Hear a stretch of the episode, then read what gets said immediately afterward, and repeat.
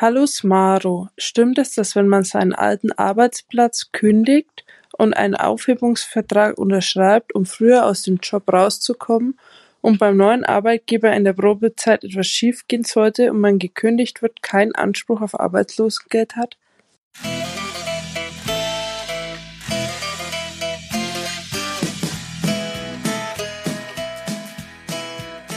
Herzlich willkommen zu meinem Podcast Mothers Comeback. Mein Name ist Maro Sideri, ich bin Fachanwältin für Arbeitsrecht und heute beantworte ich in der Podcast-Sprechstunde die eingereichte Frage per Sprachnachricht, die eben schon abgespielt wurde und ihr wisst, ihr könnt mir solche Fragen einfach einreichen. Auf meiner Webseite teilzeit-anspruch.de findet ihr den Button für die Podcast-Sprechstunde und dort einfach draufdrücken und ihr habt dann 90 Sekunden Zeit, eure Frage zu stellen und äh, gerne auch euch selbst vorstellen, wenn ihr das möchtet, müsst ihr aber nicht.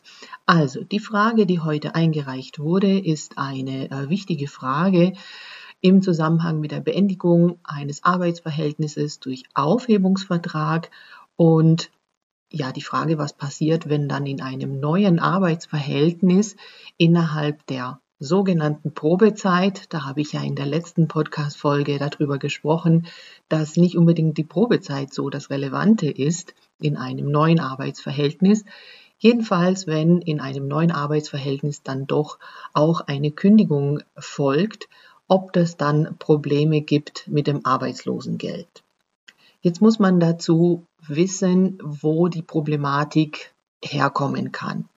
Also das ursprüngliche grundsätzliche Problem, was eben hier äh, aufkommen kann oder auch regelmäßig aufkommt, muss man sagen, ist, dass ähm, wenn man einen Aufhebungsvertrag abschließt, aus Sicht der Arbeitsagentur es so bewertet wird, als ob man das Arbeitsverhältnis aufgibt. Also mehr oder weniger auf eine Stufe gestellt wird, als ob man selbst kündigen würde.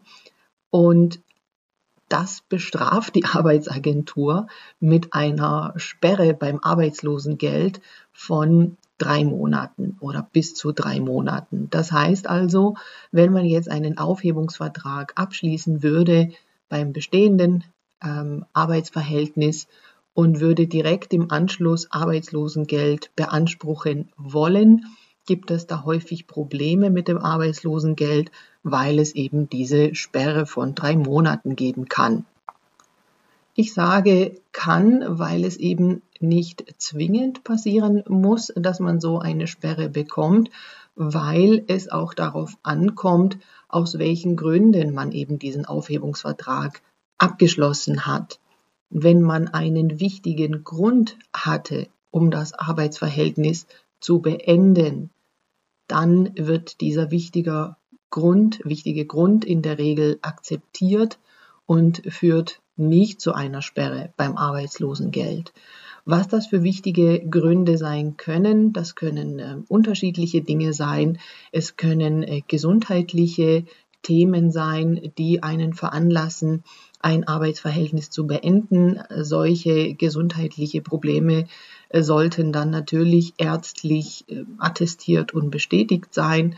Oder es können auch andere Dinge sein, die einen veranlassen, das Arbeitsverhältnis zu beenden. Zum Beispiel für Mütter mit kleinen Kindern kommt es ja immer wieder vor, dass sie eine Teilzeitbeschäftigung wünschen, weil die Kinderbetreuung einfach nicht passt und der Arbeitgeber diese Teilzeitbeschäftigung aber nicht ermöglicht und ja, man einfach dann vor dieser äh, Situation steht, in dieser Zwickmühle ist und sich entscheiden muss, was mache ich jetzt? In Vollzeit kann ich nicht arbeiten, weil eben die Kinderbetreuung nicht da ist und der Arbeitgeber gewährt mir eine Teilzeit nicht. Da wäre eben auch ein wichtiger Grund, gegeben, um das Arbeitsverhältnis zu beenden mit einem Aufhebungsvertrag. Also solche Aufhebungsverträge mit Müttern habe ich schon mehrere abgeschlossen und dann muss halt in diesem Aufhebungsvertrag beschrieben sein und ähm, eine entsprechende Formulierung vorhanden sein, ähm, weshalb eben das Arbeitsverhältnis beendet wurde, dass eben eine äh, Teilzeitbeschäftigung nicht ermöglicht wurde und eine Vollzeitbeschäftigung aufgrund der Kinderbetreuung nicht möglich ist. Und da hat es also bislang noch nie eine Sperre beim Arbeitslosengeld gegeben. Es gibt auch andere Varianten, andere Formulierungsmöglichkeiten, andere Situationen, die einen solchen wichtigen Grund hergeben können, damit es eben keine Sperre beim Arbeitslosengeld gibt. Ist es aber so, dass man jetzt einen Aufhebungsvertrag abgeschlossen hat, in dem eine solche Formulierung nicht drinsteht, die eben einen solchen wichtigen Grund gibt, und ähm, hat man sich gedacht, naja, das ist ja jetzt auch ähm, erstmal nicht so wild, weil ich habe ja direkt einen neuen Job. Ne? Also man steigt sozusagen aus dem einen Arbeitsverhältnis aus und direkt in das neue Arbeitsverhältnis ein. Ähm, da braucht man sich ja erstmal keinen Kopf machen über das Arbeitslosengeld.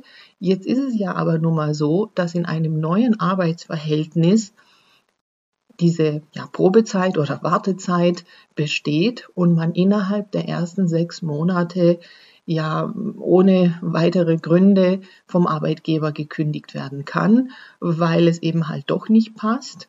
Und dann kann sich tatsächlich ein abgeschlossener Aufhebungsvertrag aus dem vorherigen Arbeitsverhältnis auswirken dass man, wenn man jetzt eben sich arbeitslos meldet, also zum Beispiel, wenn man dann nach drei oder vier Monaten in dem neuen Arbeitsverhältnis eine Kündigung bekommen hat und sich ja dann wieder äh, oder erstmalig dann ähm, arbeitslos melden muss, dann schaut eben die Arbeitsagentur, die ja einfach ein Interesse dran hat, möglichst spät Arbeitslosengeld zu bezahlen, äh, schaut, ja, wie ist denn das vorherige Arbeitsverhältnis beendet worden?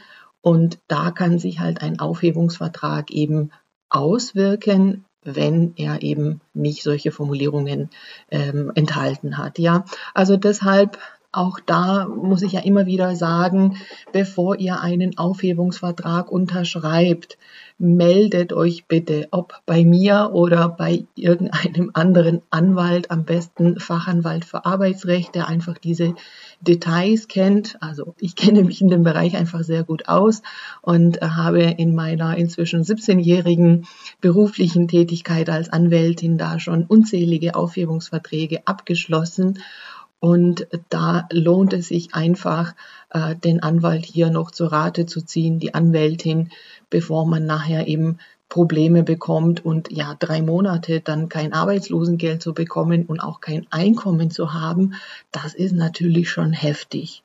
Ja, also deshalb lasst euch da frühzeitig beraten und ähm, ja, seid da einfach informiert, um da nicht irgendwie in eine Falle zu tappen. Deshalb äh, vielen Dank für die eingereichte Frage hier in der Podcast-Sprechstunde. Ich hoffe, äh, ich konnte die Frage jetzt beantworten, auch wenn die, äh, die Antworten häufig nicht mit Ja oder Nein zu beantworten sind, sondern man einfach ein bisschen ausholen muss und erklären muss, wieso denn da was wie ist. Aber ich hoffe, das wurde jetzt klar. Und ich würde mich sehr freuen, wenn euch die Podcast-Folge gefallen hat die einfach zu teilen in eurem Freundeskreis und meinen Podcast zu empfehlen. Gerne auch zu bewerten auf Apple Podcast oder Spotify. Und ich freue mich, wenn ich weitere Fragen von euch bekomme, die ich hier in der Podcast-Sprechstunde beantworten kann.